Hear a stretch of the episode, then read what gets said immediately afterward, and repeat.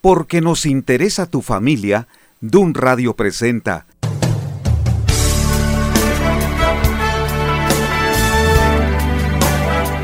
50 días ordenando mi casa, un programa diseñado para el bienestar de tu familia. Será un tiempo de reflexión para tomar decisiones importantes que equivalen a que en tu casa o en tu vida personal desarrolles nuevos hábitos, de tal manera que salgas favorecido y digas, estoy creciendo, mi vida está madurando, voy a ser diferente porque ahora mis decisiones están enfocadas en Dios. Bienvenidos. ¿Qué tal? Te saludo con mucho gusto. Soy Constantino Varas de Valdés, desde Guadalajara, Jalisco, en esta emisora Dun Radio. Es aquí donde nosotros te respaldamos, te ofrecemos una reflexión sencilla que va a dar continuidad a lo que seguramente hasta ahora has aprendido. Y si has buscado respuestas respecto a cómo mejorar y también cómo superar el miedo, este va a ser el espacio. Por eso el tema que he desarrollado y al que te estamos invitando, ¿cómo vencer el miedo al miedo? Qué pregunta, ¿verdad? Pero en el nombre de Dios voy a procurar responder. Si me preguntas, Constantino, ¿tú has tenido miedo? Por supuesto. En muchísimas ocasiones, cuando era niño, me asustaban, miedo a la llorona, miedo al coco, miedo al robachicos y otras cosas más. Tú ya has escuchado y seguramente en tu infancia llegaste a vivir esas situaciones. Pero de adolescente también, a lo que más tenía miedo fue a la muerte, porque viví tragedias en mi familia en donde mis hermanitos murieron, uno atropellado, otro por un asesinato, otra de mis hermanitas también por una enfermedad. Así que mi miedo era a la muerte, pero también tenía miedo a que algo sucediera a mi familia, un accidente, un problema económico o algo por el estilo, asimismo una enfermedad. Fíjate que esta, esta pandemia del COVID-19 no nos tomó por sorpresa en el sentido de que ya nos habíamos enfrentado a la influenza H1N1. ¿Recuerdas? Hace unos años se cerraron escuelas, se cerraron iglesias, ya había sucedido algo parecido, aunque no tenía el nivel de propagación que tiene el coronavirus.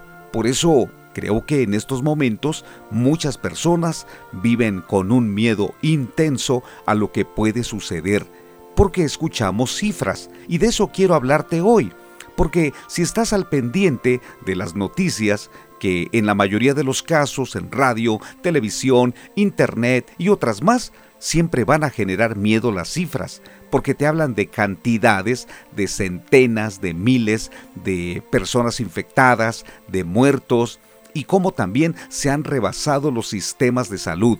Por eso, el miedo no te conviene que sea un aliado. Es más, no es ningún aliado. El miedo es un rival, es un enemigo, el miedo es un problema y no deberíamos vivir ni acostumbrarnos con el miedo. ¿Cómo vencerlo entonces? Pero la pregunta es, ¿cómo vencer el miedo al miedo? Porque comúnmente escuchas cómo vencer el miedo a la depresión, el miedo a quedarte solo, el miedo a ser asaltado, es decir, siempre se enfoca un blanco, un objetivo, el miedo a un enemigo, a un gigante.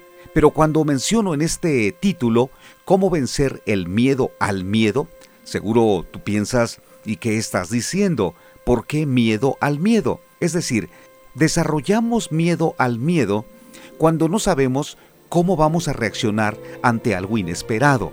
Por ejemplo, alguien me pregunta, Constantino, ¿qué harías si alguien de tu familia, alguien muy cercano, te dice que tiene el COVID-19?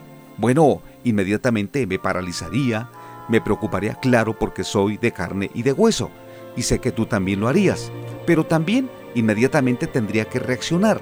¿Por qué? Porque si yo tengo miedo al miedo, desde ahora yo voy a entrar en un pánico, en una ansiedad terrible. Es que podría pasar, es que podría suceder esto. Algunos tal vez digan, es que eso es anticipar. No, creo que no. Creo que anticipar sería seguir las recomendaciones que las autoridades nos han dicho. Ya las has escuchado, ponte cubrebocas, lávate las manos, la sana distancia y otras más. Eso sí, eso sí puedo decir es anticipar. Pero cuando hablamos de miedo al miedo, significa que empiezas a enfermar desde antes que te contagias.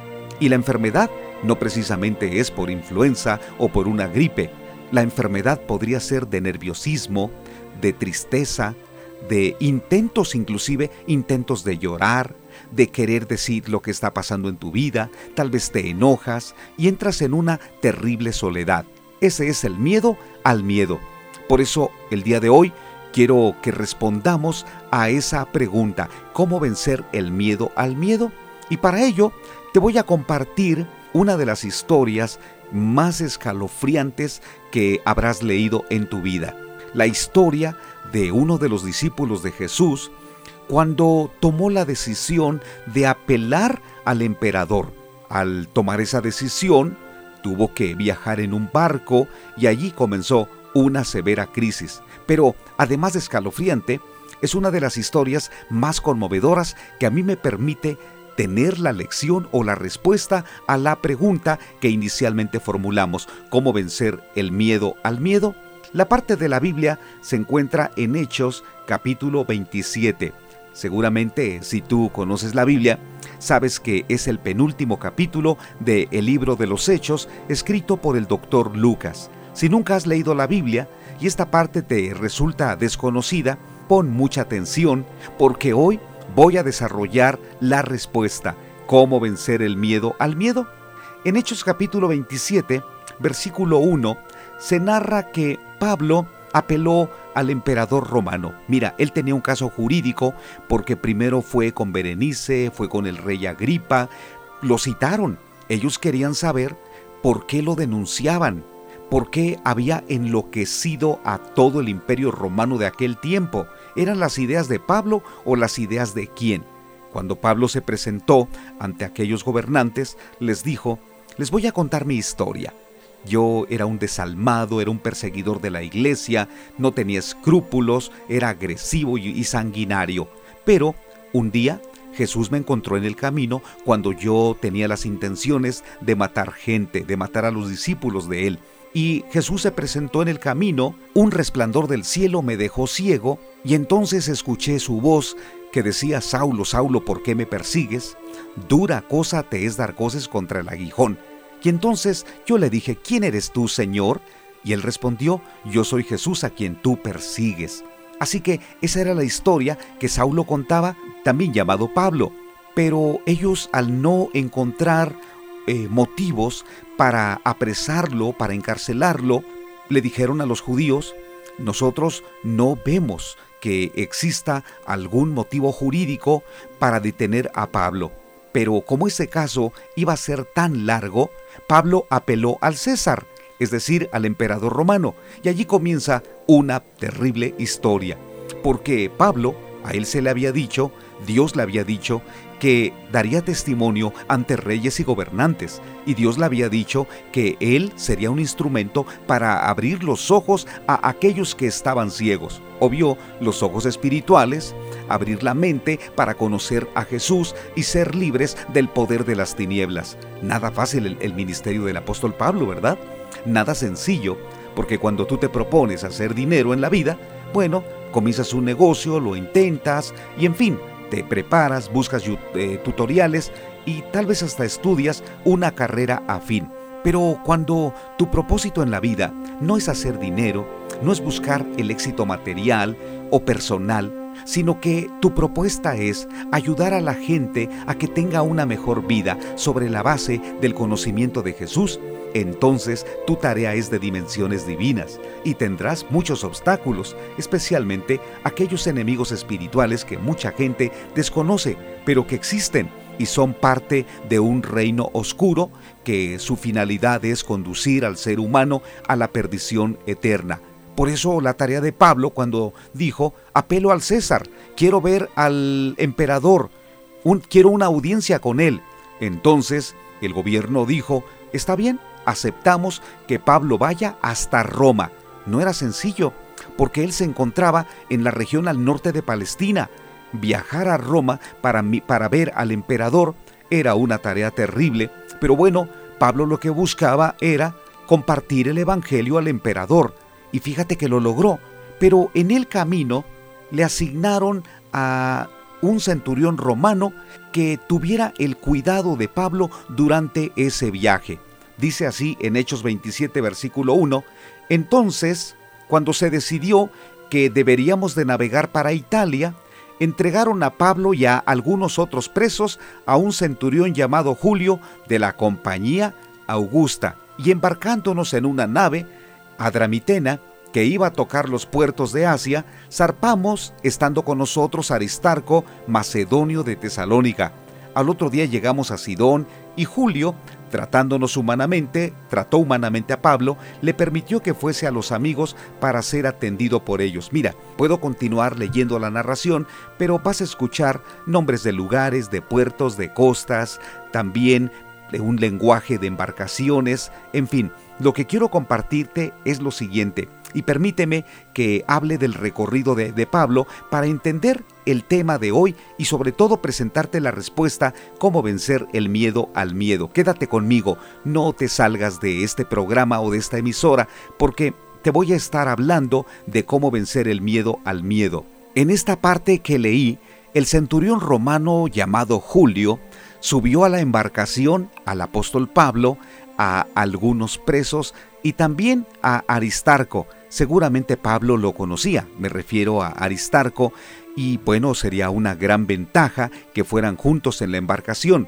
Te aclaro, era un viaje muy, muy largo, seguramente de una o dos semanas. Sin embargo, sería un viaje mucho más largo. ¿Sabes por qué? Porque cuando llegaron a Sotavento de Chipre, los vientos fueron contrarios, He allí los primeros problemas. Por eso arribaron a Mira, ciudad de Licia, y de allí cambiaron de embarcación, una más grande, que, puedo decirlo así, era como hacer escala, y se embarcaron en la nave alejandrina que zarpaba para Italia. Allí había muchos más presos, porque aquellos presos que llevaban hacia Roma no era por delitos menores, la verdad es que eran delincuentes muy peligrosos que los llevaban y a un lugar confinados en donde pagaran sus delitos o bien fueran juzgados. Muchos de ellos eran por homicidio, por extorsiones y otros problemas que el gobierno romano castigaba duramente. Esos eran los compañeros de Pablo en aquella embarcación. Debido a los vientos contrarios, navegaron despacio, dice la Biblia, a duras penas. Por fin llegaron a un lugar que se llama Nido, y de allí fueron costeando con mucha dificultad hasta llegar a buenos puertos. En ese lugar aumentaron los vientos que eran contrarios y, por supuesto, muy peligrosos para la navegación. Fue entonces cuando Pablo intentó hablar con los encargados del barco para que no continuaran, porque tendrían problemas y se perdería el barco en el océano con el cargamento y con todas las personas. Pero el centurión, que era pues el jefe o el líder o la autoridad, dio más crédito al piloto y al patrón de la nave y continuaron. El centurión seguramente preguntó a aquel encargado del barco, oye, ¿qué piensas? Mira que el tiempo se ve muy difícil, está muy oscuro, parece que viene una tormenta, ¿qué opinas? ¿Continuamos o nos esperamos? Y aquellos hombres que navegaban, tenían experiencia, no quisieron escuchar la argumentación de Pablo que pedía que se detuvieran. Ellos dijeron, Mira, no le hagas caso a Pablo, él que sabe de barcos, que sabe de viajes, él es un maestro y además está loco, habla de cosas que seguramente ni él entiende. Así que continuemos. Y fue lo que hicieron. En el camino aumentaron los vientos contrarios y allí ya fue muy peligrosa la navegación. Levaron anclas y costearon por Creta. Pero ¿qué crees? La Biblia dice que un huracán llamado Euroclidón dio contra la nave. Imagínate un huracán. Imagina lo que puede producir en el mar. Si de por sí, en la costa o en tierra, cuando hablamos de un huracán, pues mueve casas, eh, lleva inclusive el agua eh, con más afluencia, los ríos crecen, estoy hablando en, en el suelo, estoy hablando en la costa. ¿Qué pasa cuando estás mar adentro? Lo cierto es que hoy, con todos los avances en meteorología, le avisan a aquellos capitanes de barcos para que se retiren de la zona de peligro. Pero no fue así con ellos. En ese tiempo, lo único que tenían era la experiencia, la observación y por supuesto los testimonios de aquellos navegantes que habían tenido errores o que habían tenido algunos aciertos. Por eso, a pesar del viento contrario, ellos continuaron hasta llegar a Creta y luego, con dificultad, se aproximaron a la isla Clauda y ahí reforzaron la nave. Pero ¿qué crees?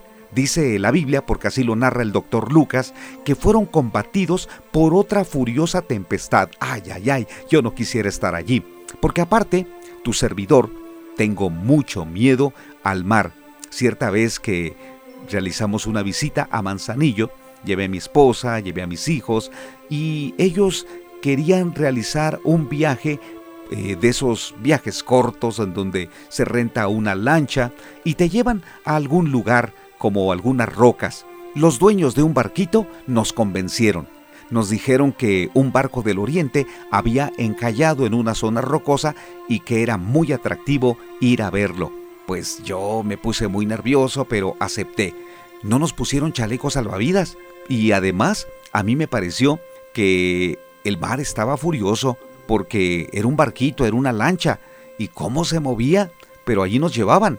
Claro, no era una lancha con remos, tenía su motor. Por fin llegamos hasta la zona donde estaba el famoso barco encallado. Y sí, yo le tomé fotografías, pero fue muy rápido. Yo le dije al capitán, ¿por qué no regresamos? Cuando mi familia estaba disfrutando ese momento, pero yo me puse muy nervioso.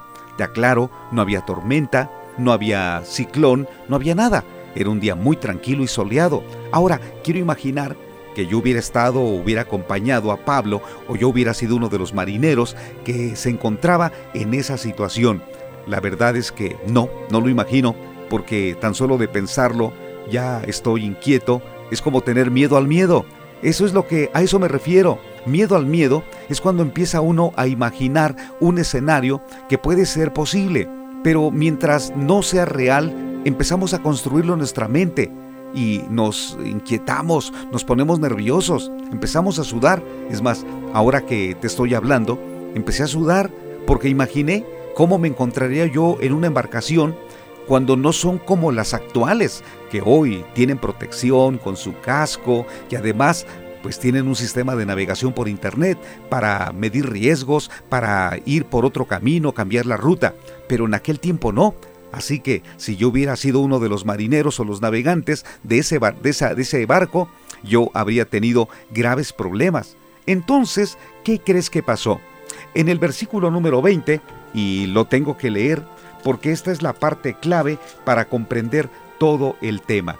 Dice, y no apareciendo ni sol ni estrellas por muchos días, y acosados por una tempestad no pequeña, ya habíamos perdido toda la esperanza de salvarnos.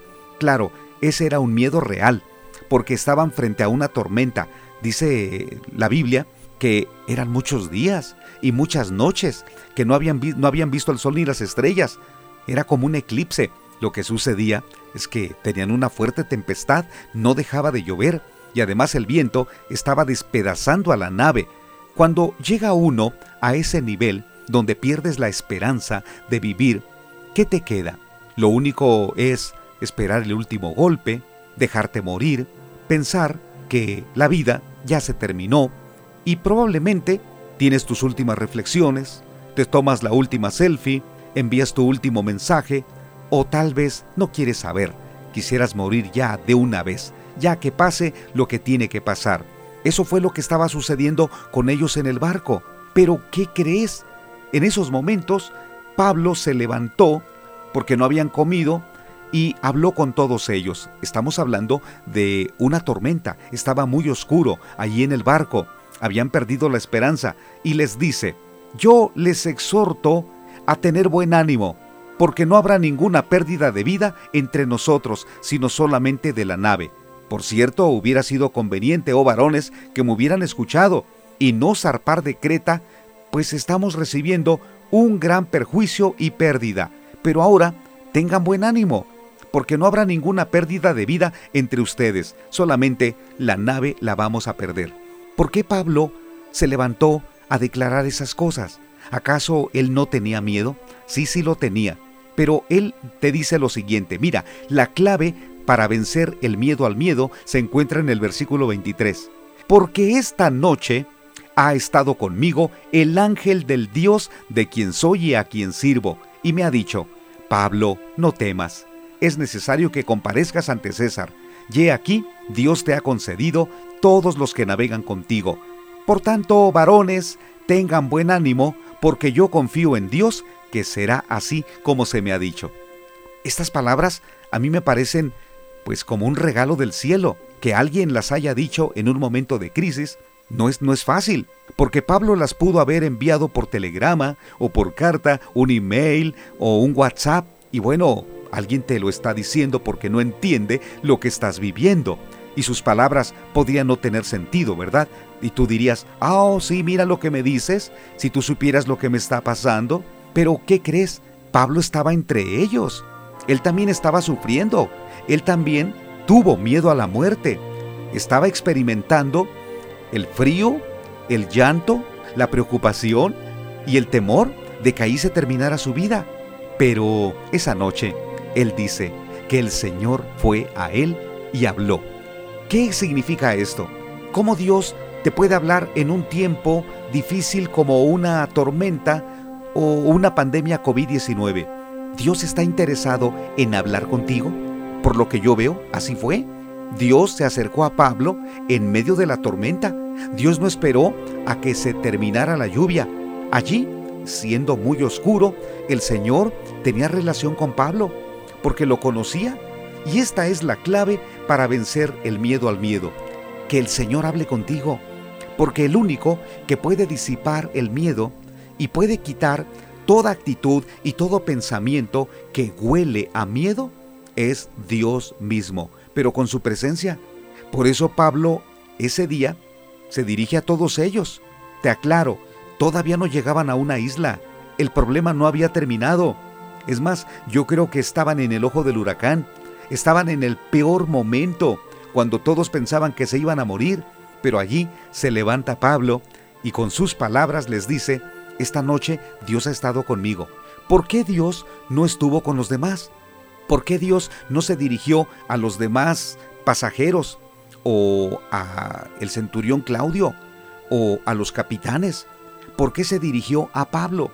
Y creo que este es el punto. Todos estamos en el mismo barco. Los gobernantes, los empresarios, los académicos, los hombres y las mujeres de negocios, los comerciantes, las amas de casa, los amos de casa, mira, todos estamos en el mismo barco, pero creo que Dios no le habla a todos.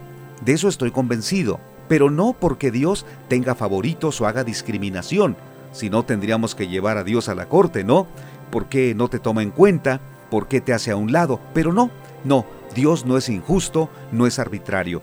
El asunto es cuán preparados estamos para que Dios hable a nuestra vida. Para que Dios hable a nuestra vida, necesitamos tener la intención de escucharlo. Es decir, en aquel barco, Pablo habló con Dios y le dijo, Dios Todopoderoso, ¿qué sigue? Porque tú pusiste en mi corazón apelar al César romano, pero estoy a muchas millas de distancia. ¿Acaso voy a morir en el océano o se va a cumplir tu propósito? Pablo estaba buscando respuestas de Dios. Yo creo que nuestro error más grande por el cual no vencemos el miedo es que tratamos de vencer el miedo buscando cifras, tratando de racionalizar el miedo, tratando de buscar una respuesta como lógica, aritmética, como matemática, como que alguien nos diga, el problema se va a resolver de este modo. Y sabes qué? Yo estoy sorprendido. Me han llegado a, a mi perfil en Facebook mensajes privados, cantidad de videos con propuestas algunas que usa el limoncito, que para que no te infectes, eh, usa esto, que si ya te contagiaste, que mira que estas gotitas y que el orden mundial, que el virus fue inventado, no es verdad, o que fue desarrollado en un laboratorio, bla, bla, bla. ¿Sabes cuántos videos circulan por internet? ¿Cuántos de ellos se están reenviando, retuiteando? Y la verdad es que a mí me da mucha pena leerlos o verlos. Por supuesto, no, si vienen de alguien que ni conozco, ¿cómo los voy a ver? ¿Por qué? Porque eso va a generar en mí más preguntas, tal vez más enojo. Ahora, sí te confieso que busco información, busco fuentes fidedignas, no son muchas, pero procuro buscar aquellos sitios donde me van a presentar la información pues lo más realista posible. ¿Para qué busco esa información? Lo que busco, lo que quiero saber es cómo está enfrentando el mundo las cosas. No estoy buscando nota roja, no estoy buscando fotos de cadáveres, ni tampoco estoy buscando escenarios en donde los periódicos, tú ya sabes lo que hacen, es lo que hacen para vender. No, no busco eso. Lo que estoy buscando es propuestas, reacciones, Estoy buscando información de académicos, de científicos, de los investigadores. Eso me interesa, porque a partir de allí yo puedo considerar cuál va a ser mi posicionamiento. Y créeme, hoy tenemos abundante información sobre el COVID-19, cuando no tenemos información de cómo vencer el miedo. Eso, eso a mí me preocupa.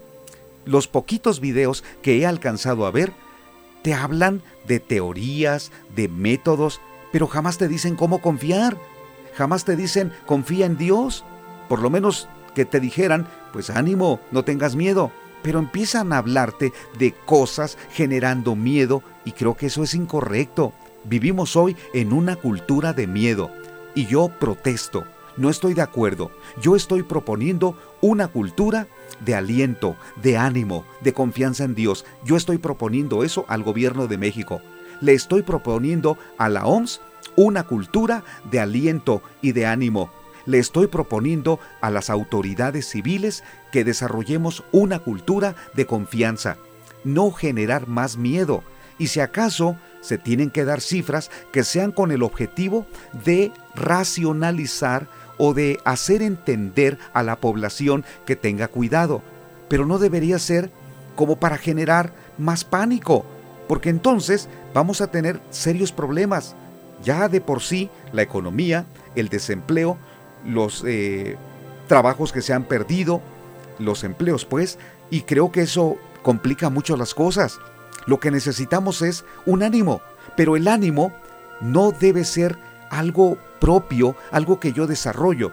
Porque es cierto, hay muchas personas que pueden desarrollar un ánimo por sí mismas. Yo conozco excelentes motivadores y algunas personas que tienen un buen carácter, sonríen, todo se lo toman eh, con, con relax. Y hay otros que una pequeña noticia los alarma y los pone pero en grandes riesgos y casi casi se meten a la cama porque no quieren salir pensando que el coronavirus está tocando la, la ventana. Pero la actitud de nosotros debería ser la actitud que tomó Pablo. Pablo se levantó y le dijo a todos en el barco, miren, esta noche ha estado conmigo el Señor y me ha dicho, no tengan miedo, todos se van a salvar, yo estoy con ustedes. ¿No debería ser esa la actitud tuya? ¿No debería ser tu propuesta? Mira, nosotros estamos en un barco. Así quiero que imaginemos el panorama actual. Y en ese barco nos encontramos todo tipo de personas. Algunos están sufriendo, algunos tienen miedo al miedo. ¿Cuál va a ser tu posición, tu respuesta, tu actitud? Te recomiendo que tengas un encuentro con Dios, para que entonces le declares a todos, el Señor ha estado conmigo y me ha dicho que no tenga miedo, porque Él nos va a llevar a la orilla y Dios nos va a dar toda la victoria sobre el miedo. Eso sucedió con la embarcación de Pablo. Y es más, ¿sabías que se encontraban allí 276 personas? Pero no murieron, solamente se perdió la carga y la embarcación, porque esa noche Dios le dijo a Pablo, yo he escuchado tu oración y voy a conceder que todos vivan. Entonces, aquel, aquel día, Dice la Biblia que teniendo ya mejor ánimo, comieron todos juntos. Y conoces la historia. Finalmente llegaron a un lugar en donde los prisioneros fueron, fueron llevados a su juicio y Pablo fue presentado o tuvo la oportunidad de tener su audiencia con el emperador. Creo que en todo esto Dios siempre quiere cumplir sus propósitos. ¿Cómo vencer el miedo al miedo? No lo vas a vencer escondiéndote, culpando a los demás o buscando información que mucha de ella es falsa.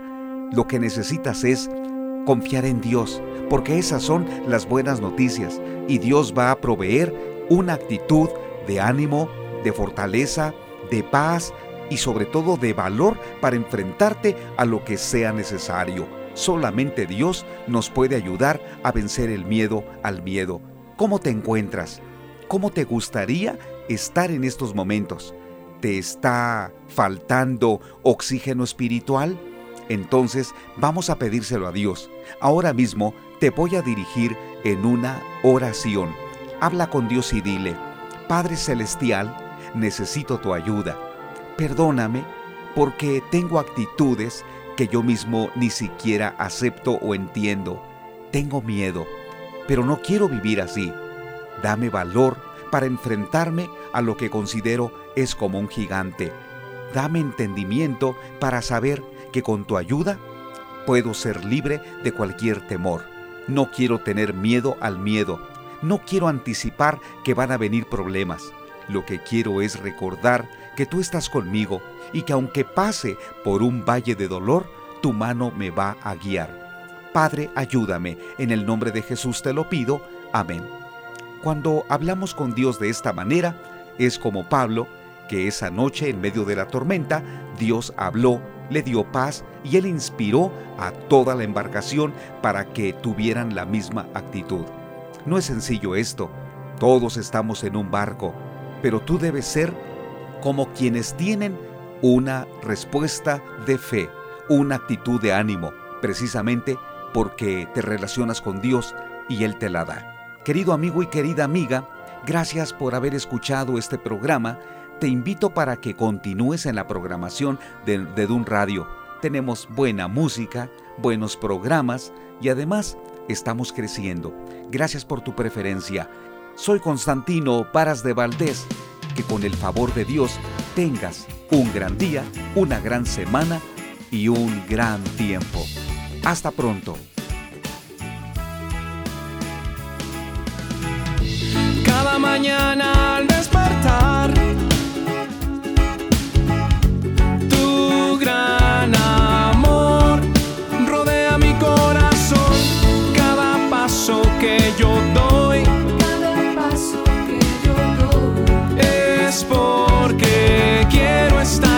ser